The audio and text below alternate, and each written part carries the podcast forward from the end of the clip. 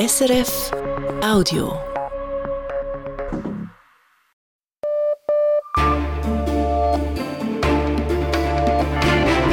Radio SRF Echo der Zeit mit Roger Brendlin. Die Themen am 31. Januar. Ein Bericht aus dem ukrainischen Kriegsgebiet. Unser Reporter ist in Kramatorsk, eine Autostunde entfernt von der Front. Er berichtet über zerstörte Landschaften, über getötete Soldaten, aber auch über den Alltag. Die Macht der Gewerkschaften in Frankreich. Wieder haben Hunderttausende gegen die unbeliebte Rentenreform von Präsident Macron protestiert. Die Arbeit blieb derweil liegen.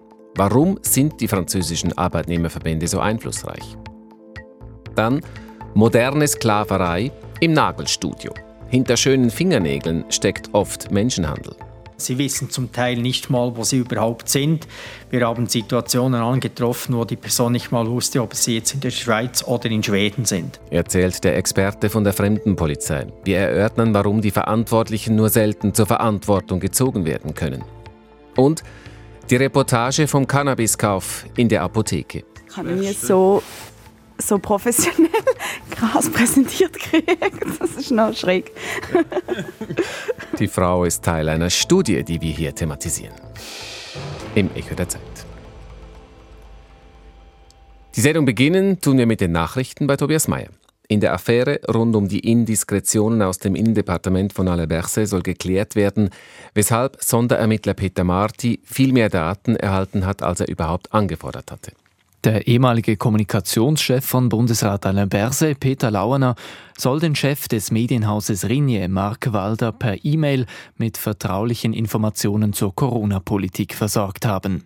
Wie diese E-Mails zu Sonderermittler Peter Marti gelangt sind, will Finanzministerin Karin Keller-Sutter nun untersuchen lassen.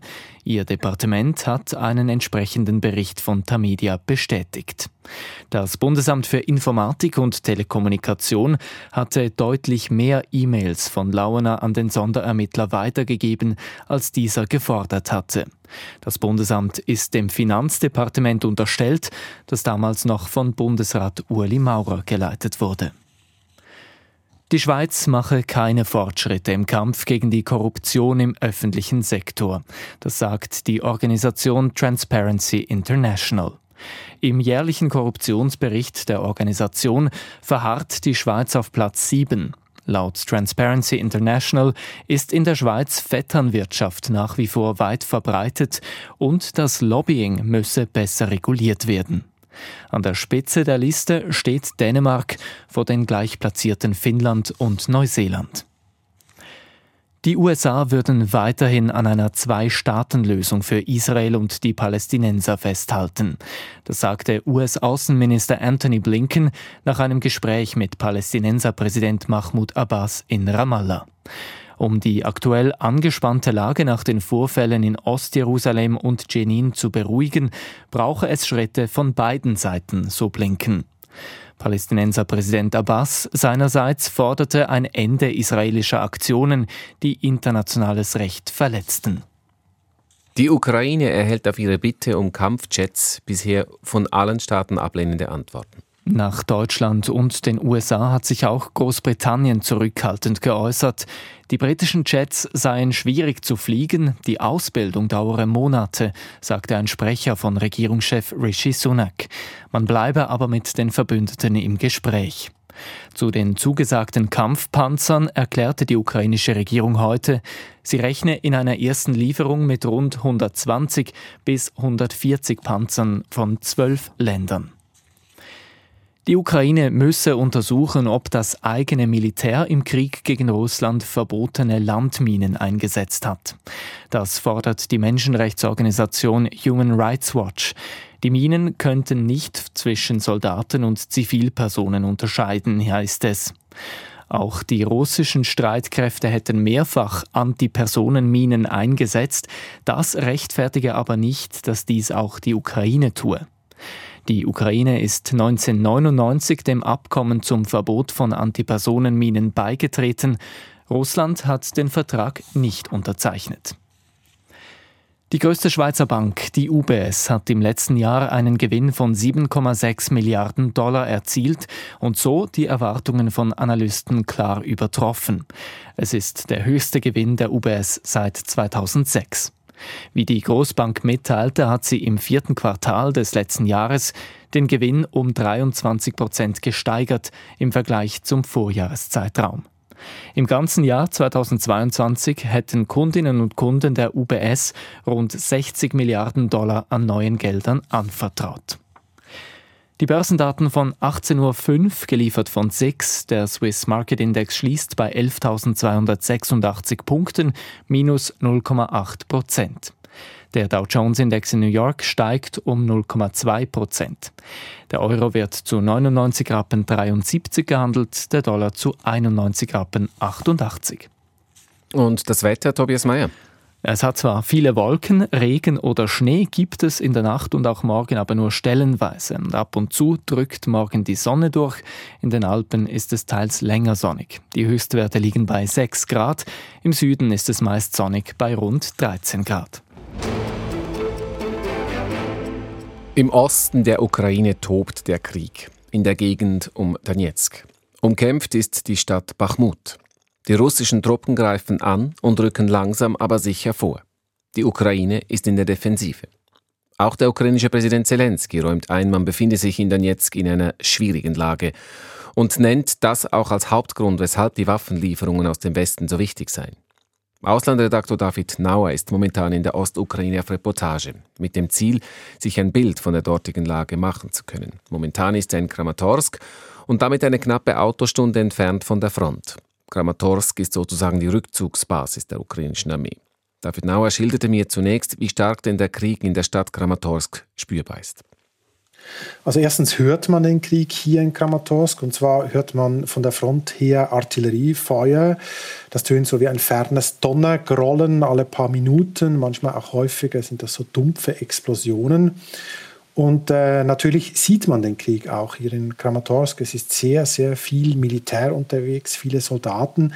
Es gibt Zivilisten, aber wie gesagt, sehr viele Menschen hier in Kramatorsk tragen eine Uniform, denn die Stadt ist das Zentrum des ukrainisch kontrollierten Donbass und eben auch das militärische Zentrum, eine Art Vorposten im Osten. Hier erholen sich Frontkämpfe, ukrainische, und von hier aus wird auch der ganze Abwehrkampf der Ukraine an diesem wichtigen und eben sehr umkämpften Frontabschnitt organisiert. Ja, und bevor Sie in Kramatorsk waren, in diesem Vorposten der ukrainischen Armee, da mussten Sie auch durch Gebiete, die einst von Russland besetzt waren und dann von der Ukraine zurückerobert wurden. Was haben Sie da gesehen? Wie zerstört ist das Land in dieser Gegend? Also die Zerstörungen sind natürlich unterschiedlich. Manche Dörfer sind so gut wie heil geblieben, aber andere Ortschaften, die sind also wirklich komplett zerstört. Da sind alle Häuser zerschossen, verkohlt, ohne Dächer, ohne Fenster, zum Teil die Mauern kaputt. Da stehen rostige Panzerwracks äh, herum, die Erde ist aufgewühlt von Artilleriegranaten. Also so stellt man sich die Apokalypse vor, wie das dort aussieht. Und es ist auch klar, dass da kaum mehr Menschen leben und dort, wo welche leben, sind also die Umstände wirklich sehr prekär. Ich war zum Beispiel bei einer Familie mit drei kleinen Kindern, die wohnen in einem zerschossenen Haus, das sie nur notdürftig irgendwie repariert haben und denen fehlt es wirklich an allem, sogar auch an Brennholz. Also die haben mir erzählt, sie holen im zerstörten Nachbarhaus Dachbalken und Möbel zum Beispiel, zerkleinern das und heizen damit eben dann den Kachelofen ein, damit sie wenigstens warm haben. Und wie ist die Situation an der Front selbst in Bachmut, wo ja seit Wochen jetzt gekämpft wird? Auch diese Stadt, die hatte eigentlich einmal 75.000 Einwohnerinnen und Einwohner. Also ich weiß es ja nicht aus eigener Anschauung, aber was man hört, sind die meisten Menschen aus Bachmut geflohen.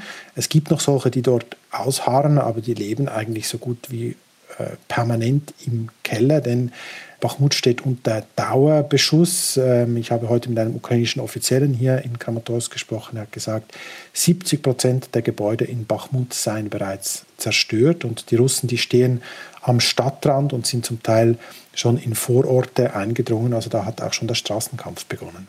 Und wie ist die Situation für die Soldaten? Was erzählen die ukrainischen Soldaten? Sie haben ja auch mit einem gesprochen, der die Situation in Bachmut erlebt hat und ihnen geschildert hat, wie das da läuft. Er hat gesagt, die Situation sei schwierig, wobei das scheint mir noch beschönigend formuliert zu sein. Die Russen greifen offenbar ununterbrochen an mit allem, was sie haben, also Artillerie, Panzer und so weiter und auch ohne Rücksicht auf eigene Verluste. Dieser ukrainische Soldat hat mir geschildert, dass seine äh, Kameraden zum Teil in ihren Schützengräben sitzen und vor ihnen auf dem Feld fünf oder zehn oder auch zwanzig tote Russen liegen und dann kommt die nächste russische Angriffswelle und dann liegen eben äh, noch ein paar weitere Leichen russischer Soldaten da und eben Leichen, die niemand einsammelt, weil das viel zu gefährlich ist. Russische Soldaten als Kanonenfutter, wie man es auch schon häufig lesen konnte, sie erfahren das offenbar auch so.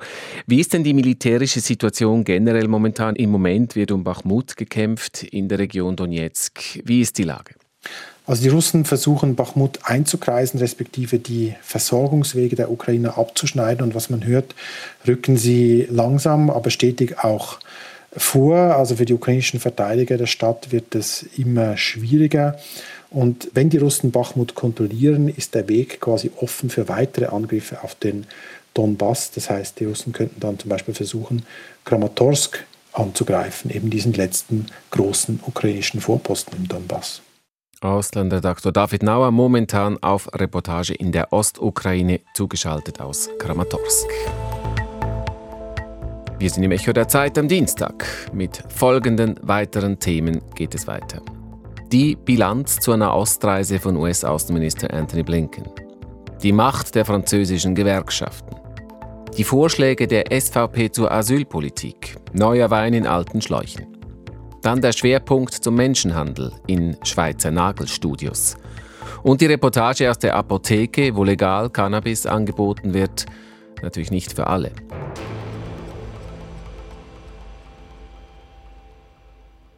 US-Außenminister Anthony Blinken hat den Nahen Osten besucht. Gestern war er in Israel, heute im Westjordanland bei den Palästinensern.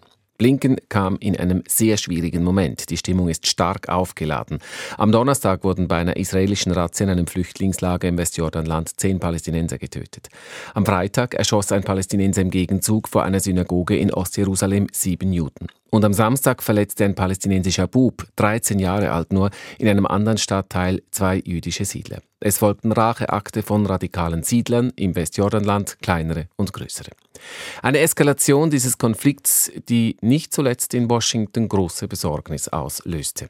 US-Außenminister Blinken setzte denn bei seinem Besuch entsprechend auf Deeskalation. Ich habe vor der Sendung mit USA-Korrespondentin Barbara Kolpi gesprochen und mit Susanne Brunner, Auslandredaktorin und bis vor kurzem im Nahen Osten stationiert. Zunächst fragte ich Barbara Kolpi in Washington, mit welchem Ziel US-Außenminister Anthony Blinken denn nach Israel und zu den Palästinensern gereist sei. Ja, das Hauptziel war eben ganz klar die angesprochene Deseskalation. Anthony Blinken hat beide Seiten dazu aufgerufen mit Nachdruck. Weiter hat er betont, dass das erklärte Ziel der USA weiterhin ein unabhängiger palästinensischer Staat an der Seite Israels sei. Blinken verurteilte sämtliche Gewalt, die diese Vision der Zwei-Staaten-Lösung in weitere Ferne rücken lässt. Außerdem hat Blinken Israel jegliche Unterstützung versprochen, um den Iran daran zu hindern, Atomwaffen zu bauen. Und im Westjordanland hat Blinken auch mit Unternehmerinnen und Unternehmen gesprochen und zusätzliche Finanzhilfen von 50 Millionen US-Dollar für das Palästinenserhilfswerk der UNO zugesichert. Susanne Brunner, jetzt aus der anderen Perspektive. Ist es dem US-Außenminister gelungen, die aufgeheizte Stimmung etwas zu entspannen? Nein, das denke ich nicht. Denn Anthony Blinken kann die Realität nicht ändern. Zwar hat er in Israel von demokratischen Werten gesprochen und auch versucht, den Palästinenser Präsidenten zu beruhigen, aber in Israel ist eine extrem rechte Regierung an der Macht, die öffentlich verkündet, dass sie das Land, auf dem Palästinenser und Israelis leben, nicht teilen will. Und in Ramallah im Westjordanland sitzt ein greiser, nicht demokratisch legitimierter Präsident, der sich weiterhin offen für Friedensgespräche zeigt, was die Bevölkerung jedoch für leeres Geschwätz hält, weil sie alles andere als Frieden erlebt. Da reicht es nicht, ein paar Unternehmern unter die Arme zu greifen. Ich war gerade im Westjordanland und die Jungen erzählen mir dort, dass sie jeden Morgen aufwachen zur Nachricht, dass wieder ein Palästinenser, eine Palästinenserin getötet wurde.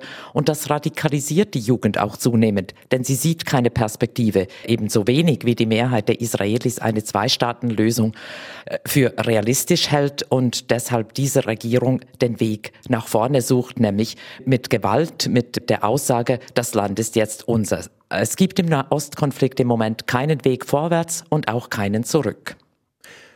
Wie stark ist denn überhaupt diese Vermittlungskraft, die die USA im Nahen Osten ja durchwegs mal hatten? Wie stark ist die in der jetzigen Situation überhaupt noch? Was kann Blinken überhaupt bewirken in dieser Situation? Ich denke gar nichts, weil es keine Roadmap gibt. Deshalb können die USA nicht sehr viel ausrichten. Die Glaubwürdigkeit der USA ist auch nicht mehr, was sie war. Blinken zum Beispiel heute kondolierte öffentlich dem israelischen Premier für die getöteten Jüdinnen und Juden, die in Jerusalem von einem Palästinenser getötet wurden.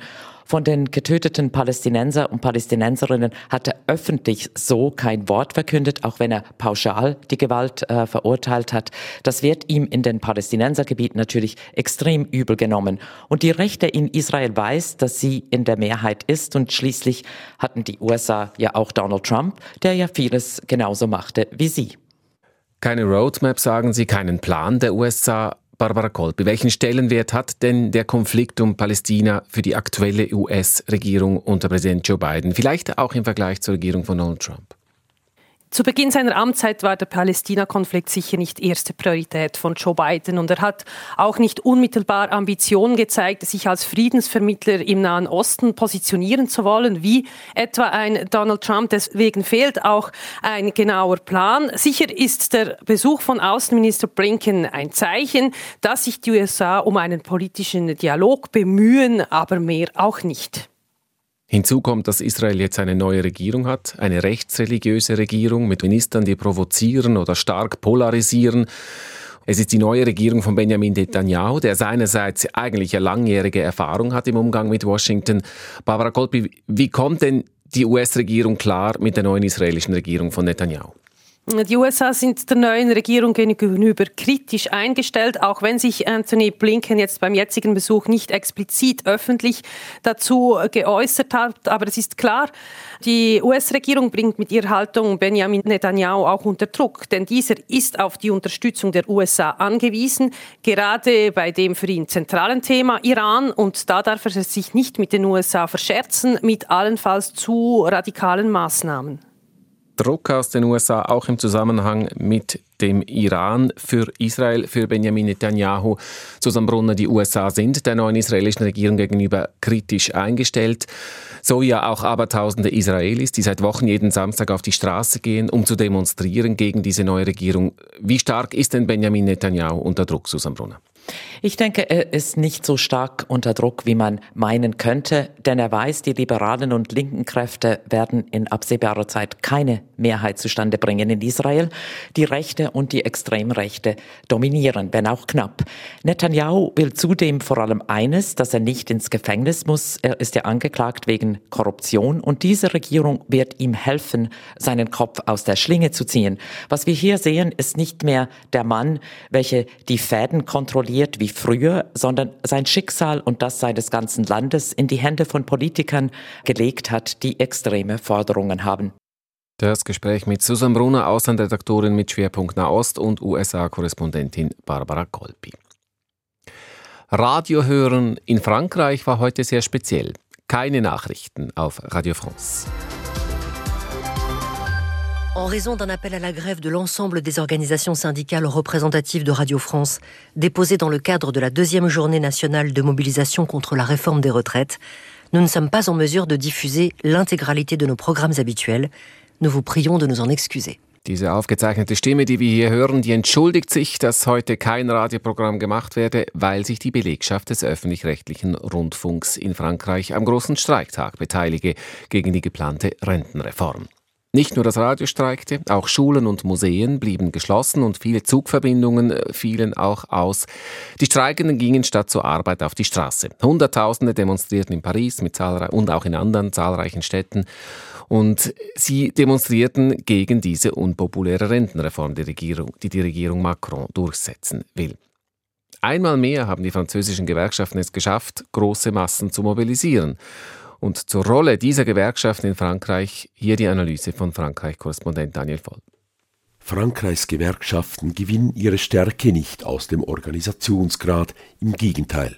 Nur rund 10 Prozent der Französinnen und Franzosen sind Mitglied einer Gewerkschaftsorganisation, in Nachbarländern sind es deutlich mehr, in Belgien zum Beispiel 50 Prozent, in Italien 33 und auch die Schweizerinnen und Schweizer sind mit rund 17 Prozent deutlich häufiger Mitglieder von Gewerkschaften als ihre Nachbarn in Frankreich. Doch der Organisationsgrad in Frankreich unterscheidet sich sehr stark nach Branche. Ihre Hochburgen sind vor allem im öffentlichen Sektor, bei der Eisenbahn etwa, beim Stromproduzenten ÖDF, in den Schulen oder im Gesundheitswesen. Und dort, wo der Organisationsgrad hoch ist, geben sich die Gewerkschaften sehr schnell kampfbereit. Streiks sind nicht das letzte Mittel, wenn zum Beispiel Verhandlungen mit den Unternehmen gescheitert sind, wie etwa in der Schweiz. Streiks beginnen oft präventiv während Verhandlungen, um Forderungen mehr Nachdruck zu verleihen. Was den Gewerkschaften dabei entgegenkommt, ist das politische System Frankreichs, das ausgeprägt von oben nach unten funktioniert. Im Parlament dominiert in der Regel eine starke Regierungsmehrheit über eine Opposition, die wenig zu melden hat. Da ist eine politische Korrektur praktisch nur durch den Protest auf der Straße möglich. Dies war beim letzten Versuch der Regierung Macron seiner Rentenreform vor drei Jahren so. Es waren die Gewerkschaften, die Ende 2019, Anfang 2020 während Monaten Widerstand auf der Straße mobilisierten. Im Parlament konnte die Opposition nur wenig erreichen. Es war die Pandemie, die den Reformversuch schließlich erstickte.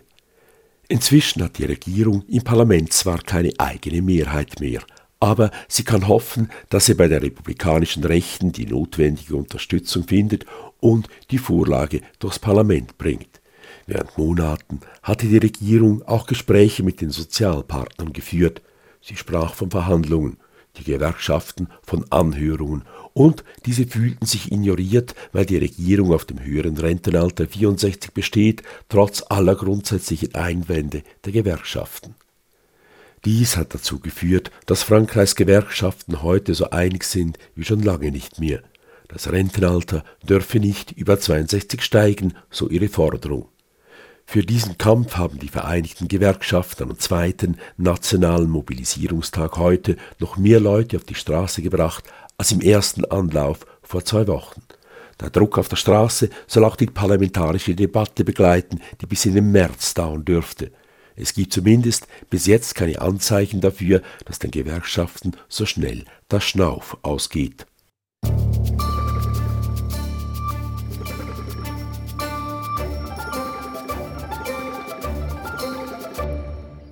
Die SVP hat heute Vorschläge für eine Neuausrichtung der schweizerischen Asylpolitik präsentiert. Schon am Wochenende hatte die Partei an ihrer Delegiertenversammlung klargemacht, im laufenden Wahljahr würde sie auf das Thema Asyl setzen, das sich ja für die SVP schon mehrfach bewährt hat. Die Zahlen der Asylanträge steigen wieder und einige Kantone äußern sich auch besorgt, die Kapazitätsgrenzen seien bald erreicht, vor allem in den Asylunterkünften. Deshalb, so die SVP, müsse der Bundesrat jetzt reagieren und die Asylverfahren komplett auslagern, aus der Schweiz ins Ausland, zum Beispiel nach Afrika. Die Forderung ist nicht neu und war beim Bundesrat schon früher nicht beliebt. Inlandredaktorin Elian Leiser. Ja, es stimmt, sagt SVP-Nationalrat Gregor Rutz. Die Idee, Asylverfahren aus der Schweiz ins Ausland zu verlegen, sei nicht neu. Schon vor 20 Jahren habe die Schweizer Politik darüber gestritten und schon damals habe der Bundesrat das Dossier wieder beiseite gelegt. Jetzt aber sei die Situation eine andere, so Rutz, der bei der SVP für Asylfragen zuständig ist. Asylverfahren auslagern sei in Europa kein Tabu mehr. In anderen europäischen Ländern sind solche Projekte jetzt in Bearbeitung. Österreich, Dänemark, Schweden, aber auch England. Und das ist äh, wirklich Grund genug, jetzt Nägel mit Köpfen zu machen. Die britische Regierung will irregulär eingereiste Migrantinnen und Migranten für das Asylverfahren nach Ruanda ausschaffen. Dänemark kommt von einem ähnlichen Plan wieder ab, sucht jetzt Asylpartnerschaften mit anderen europäischen Ländern und Österreich fordert, die Asylverfahren ausschließlich an den Schengen-Außengrenzen durchzuführen. Und was will die SVP? Wir werden sicher mit anderen europäischen Ländern sprechen müssen, aber auch mit möglichen äh, Ländern, zum Beispiel in äh, Nordafrika oder im, äh, äh, in Griechenland, in der Türkei. Möglichkeiten gibt es viele, aber man muss es an die Hand nehmen. Beim Wie sei man noch offen, nur das Ziel sei klar, Asylverfahren aus der Schweiz ins Ausland bringen. Kritik ist davor programmiert. Solche Auslagerungsversuche sind einfach eine Abschiebung, eine Abwälzung der Verantwortung. Sagt die Sprecherin der Schweizer Flüchtlingshilfe Elian Engeler. Das wäre ein totaler Bruch mit der aktuellen Schweizer Migrationsaußenpolitik, für die der Schutz der Flüchtlinge zu oberst stehe. Und dann sei da ja auch noch das geltende Asylrecht. Es gibt einfach gewisse grundlegende Prinzipien, wie beispielsweise das Non-Refoulement-Gebot, das in der Genfer Flüchtlingskonvention steht und das besagt zum Beispiel, dass niemand in einen Staat abgeschoben werden kann, wo ihm eine Verfolgung droht oder eben eine unmenschliche Behandlung. Und damit das wirklich eingehalten werden kann, muss man die Asylgesuche zuerst in der Schweiz prüfen. Natürlich müsse die rechtliche Situation genau angeschaut werden, sagt SVP-Nationalrat Gregor Rutz. Mit Blick auf Großbritannien sei er aber zuversichtlich. Dort habe der oberste Gerichtshof erst kürzlich grünes Licht gegeben für den Ruanda-Deal. Der High Court hat im Dezember entschieden, dass die Flüchtlingskonvention das erlaubt. Aber selbstverständlich, es ist eine schwierige Angelegenheit. Deswegen äh, weigert sich der Bundesrat ja bislang, dieses Dossier überhaupt so zu diskutieren. Von Seiten des zuständigen Departements, des Staatssekretariats für Migration, heißt es, das Beispiel Großbritannien zeige gerade, wie komplex die rechtliche Situation sei auch nach dem Urteil des obersten britischen Gerichtshofs blieben noch viele juristische Fragen offen. Dazu kämen große politische Herausforderungen und Hürden bei der praktischen Umsetzung. Der Bundesrat bleibt also dabei, für die Schweiz sei eine, Zitat, Externalisierung der Asylverfahren derzeit unrealistisch. Elian Leise im Echo der Zeit und wir bleiben gleich noch in der Schweiz. Basel will wissen, wie Cannabis wirkt. Wissenschaftlich wissen. Wir haben die Testkifferin oder eine der Testkifferinnen begleitet. Zunächst jetzt aber noch zu einem ganz anderen Thema. Menschenhandel und Zwangsarbeit sind zwar verboten in der Schweiz, doch es gibt sie. Die moderne Sklaverei ist auch hierzulande ein nicht zu unterschätzendes Problem. Im Jahr 2021 haben die Beratungsstellen fast 300 Personen als Opfer von Menschenhandel identifiziert. Meistens geht es dabei um Zwangsprostitution, um sexuelle Ausbeutung. In jedem fünften Fall handelt es sich aber auch um Leute, die in einem anderen Bereich zur Arbeit gezwungen werden. Auf der Baustelle zum Beispiel, in Privathaushalten als Putzhilfe oder im Moment besonders im Fokus der Polizei in Nagelstudios. Größere Nagelstudios sind in den letzten Jahren viele entstanden. An bester Lage bieten sie schöne Fingernägel an, zutiefst preisen. Und das auch auf Kosten der Naildesignerinnen und Designer. Nora Meuli hat ein solches Nagelstudio besucht. Hier entstehen kleine Kunstwerke in knalligen Farben. Drei Nageldesignerinnen schleifen die Nägel ihrer Kundinnen. Das Geschäft laufe nicht schlecht, sagt Tranova Mailan, die Geschäftsführerin von Are Nails. Das sei für sie aber nicht das Wichtigste. Arbeiterinnen und, Leute mehr kommen, kommen. Das ist von Herzen. Die Arbeit komme von Herzen, sagt sie. Und sie wolle alles korrekt machen, sonst könne sie nicht ruhig schlafen.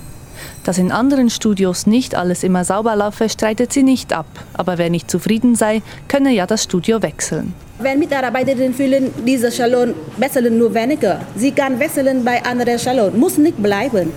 Nageldesignerinnen seien sehr gesucht. So einfach sei das nicht, sagt Doro Winkler von der Fachstelle Frauenmigration und Frauenhandel FITZ. Wechseln könne nur, wer legal in der Schweiz sei. Und Vietnamesen und Vietnamesinnen erhalten in der Schweiz nur eine Arbeitsbewilligung, wenn sie hoch spezialisiert sind. Alle anderen brauchen einen europäischen Pass. Einige von ihnen sind mit europäischen oder Schweizer Bürgern verheiratet. Andere wiederum sind mit gefälschten Pässen unterwegs, erklärt Winkler. Und mit einem gefälschten russischen Pass oder einem gefälschten tschechischen Pass oder was immer kann sie keine legale Arbeitsbewilligung erhalten. Also durch die prekäre Aufenthaltssituation wird sie auch ausbeutbarer. Sie kann eben nicht einfach das Studio wechseln. Und eine Frau in dieser Situation ist dann ihren Arbeitgebern schutzlos ausgeliefert. Als Beispiel nennt sie eine junge Vietnamesin. Sie hat Vietnam verlassen, um die Schulden ihrer Familie abzuzahlen, erzählt Winkler. Plötzlich kamen diese Schuldeneintreiber in die Familie und haben diese Schulden zurückverlangt. Sie hat dann sich bemüht, diese Schulden zurückzuzahlen. Das hat nicht funktioniert. Man hat dann ihr gedroht, ihr Kind zu entführen, wenn sie die Schulden nicht zurückzahlt. Und gleichzeitig wurde ihr ein Jobangebot gemacht im Ausland. Man hat ihr Dokumente organisiert und sie über Russland nach Osteuropa geschmuggelt. Sie hat dann über drei, vier Jahre zwangsweise in verschiedenen Ländern gearbeitet, unter anderem auch in Nagelstudios in der Schweiz. Und bei einer Kontrolle hat die Polizei ihre Ausbeutungssituation erkannt und sie zur Fachstelle FITZ gebracht. Die Situation der Leute, die in Nagelstudios arbeiten, sind teilweise sehr prekär. Das bestätigt auch Alexander Ott von der Fremdenpolizei der Stadt Bern. In einem Nagelstudio hätten vier, fünf Personen in einer kleinen Wohnung zusammengelebt. Die werden dann jeweils zu ihrer Schicht gefahren, dann wieder zurück oder dann an einen anderen Bestimmungsort, wo sie arbeiten müssen. Und die Personen sind dabei sehr vulnerabel. Sie wissen zum Teil nicht mal, wo sie überhaupt sind. Wir haben Situationen angetroffen, wo die Person nicht mal wusste, ob sie jetzt in der Schweiz oder in Schweden sind. Die Leute seien komplett isoliert gewesen. So schlimm sei es natürlich nicht in allen Studios, aber bei insgesamt 15 Kontrollen in Berner Nagelstudios seien sie bei 12 auf Missstände gestoßen. Schwarzarbeit, Arbeit auf Abruf, Arbeit ohne Lohn, Personen ohne Aufenthaltsbewilligung und Scheinehen. Aber warum sind gerade Nagelstudios anfällig für Ausbeutung? Weil die Hürden, ein Nagelstudio zu eröffnen, minimal sind. Es braucht dazu keine Ausbildung, die Ausstattung kostet nur knapp 1000 Franken und es gibt praktisch keine Vorschriften. Alle Branchen, die im Niedriglohnbereich angesiedelt sind oder wo eben Nachfrage und Angebot in einem queren Verhältnis stehen, dort haben wir eben diese Situationen. Opfer zu finden und sie als solche zu identifizieren, sei schwierig. Die Dunkelziffer ist entsprechend hoch. Die Dunkelziffer ist hoch. Und auch wenn ein Fall dann ans Licht kommt, ist es nicht einfach, Täterin oder Täter zu überführen. In verschiedenen Schweizer Städten wurde gegen Verdächtige ermittelt, aber zu Verurteilungen kam es bisher nicht. Nora Meuli hat im Rahmen ihrer Recherche auch mit der Zürcher Staatsanwältin Runa Meyer gesprochen, die auf Menschenhandel spezialisiert ist. Runa Meyer Alexander Ott hat es im Beitrag erklärt. Menschen werden vor allem in wenig regulierten Branchen ausgebeutet. Neben den Nail-Designern sind das zum Beispiel auch Hausangestellte oder Coiffeusen. Warum ist das so? Es gibt verschiedene Risikofaktoren für ausbeuterische Arbeitsverhältnisse.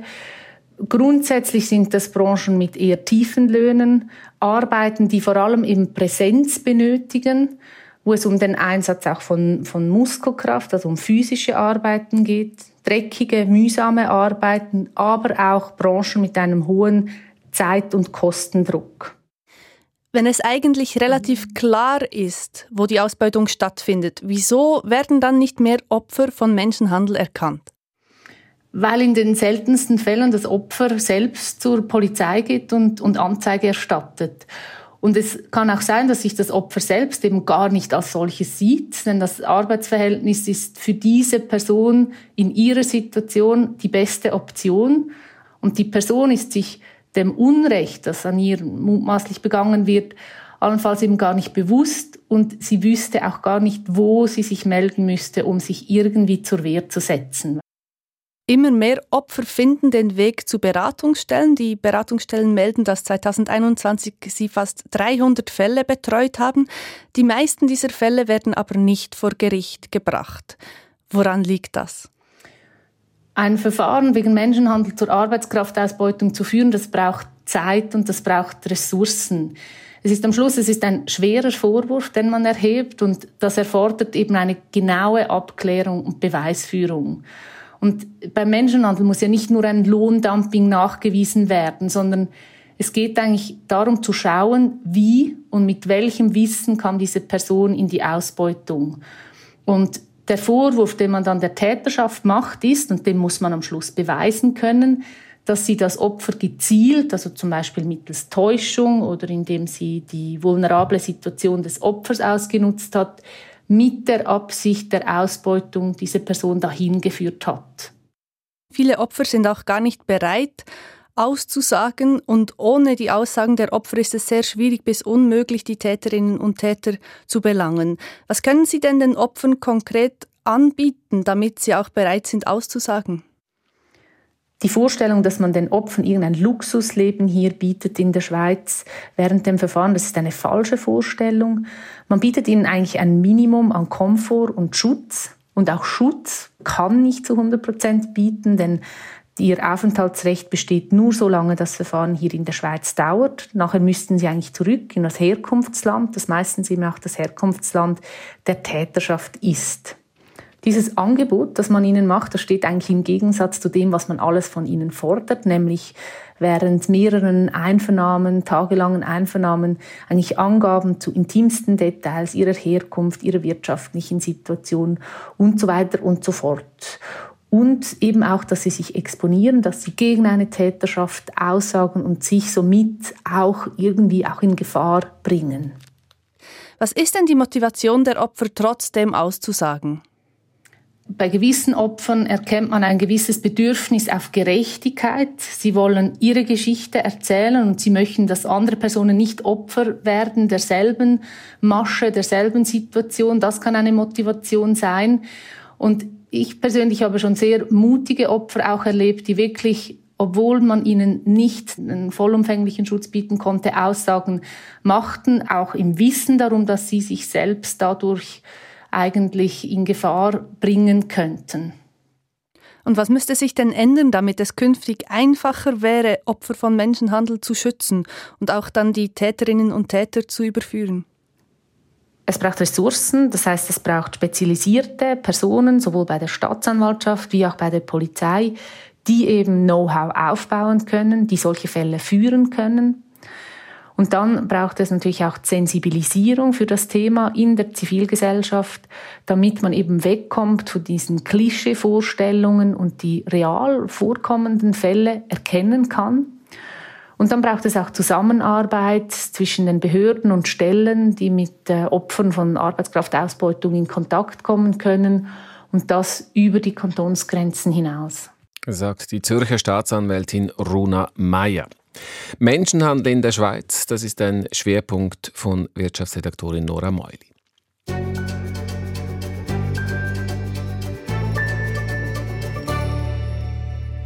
Soll Cannabis in der Schweiz legalisiert werden? Diese Frage taucht immer wieder auf. Um darüber aber diskutieren zu können, fehlen bisher eigentlich wichtige Daten, zum Beispiel darüber, welche Auswirkungen Cannabis auf Körper und Psyche hat.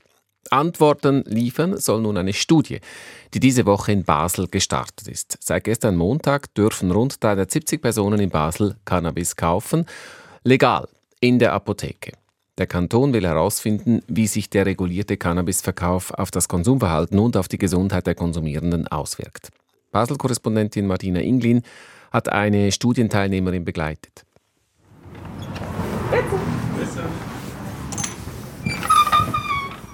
Montagnachmittag in der Basler Wettstein-Apotheke. Eine junge Frau, nennen wir sie Jasmin, möchte Cannabis kaufen. Zum ersten Mal ganz legal. Den Studienausweis gerne und die ID oder Pass. Ja. Mit einem speziellen Studienpass hat sie die Auswahl zwischen verschiedenen Produkten. Der Apotheker hat jeweils eine Probe davon in einem Glas. Jasmin kann sie begutachten und daran riechen. Das ist jetzt die stärkste von den Blütensorten. Mhm. Ähm, dann gehen wir hier ist von den oh, ganzen Blüten eins schwächer, ah, ja. 12% reines THC. Ähm,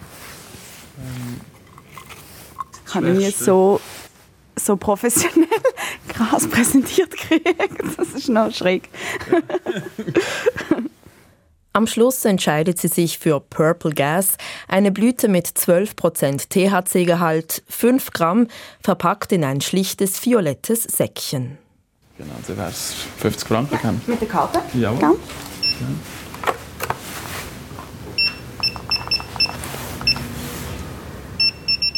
Wieder draußen auf der Straße zieht die Studentin eine erste Bilanz.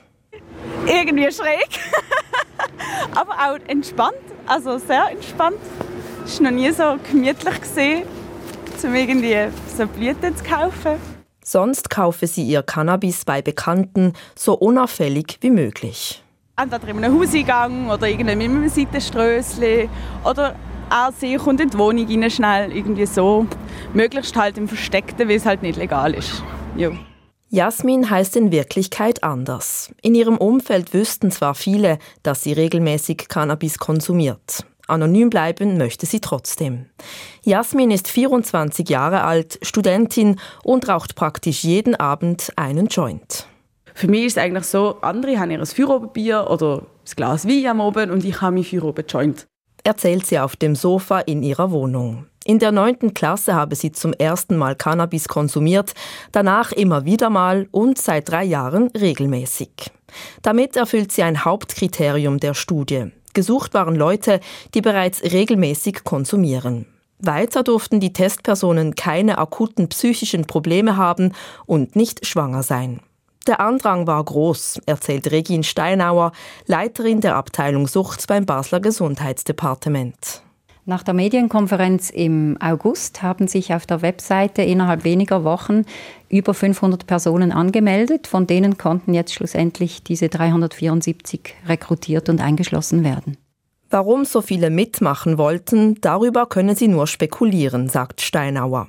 Denn das Cannabis kostet in der Apotheke etwa gleich viel wie auf dem Schwarzmarkt und die Menge, die man monatlich beziehen kann, ist begrenzt. Steinauer vermutet darum, wir gehen davon aus, dass die Hauptmotivation sein wird, dass sie qualitativ hochstehende Produkte kaufen können, die eben keine Verunreinigungen, keine synthetischen Cannabinoide, keine Pestizide erhalten. Und dass sie wissen, wie viel Prozent THC, CBD ähm, in den Produkten ist. So ist es auch bei Jasmin. Sie wisse von Freunden, dass immer wieder gestrecktes Cannabis im Umlauf sei. Darum sagt sie, ich finde es mega cool, dass es jetzt eine kontrollierte Abgabe gibt, wo auch geschaut wird, hey, das ist nicht verunreinigtes Material, wo verkauft wird. Es wird oft im illegalen Rahmen halt mit Haarspray gestreckt, dass es schwerer wird, dass sie mehr Geld können verdienen damit. Und das passiert halt jetzt nicht.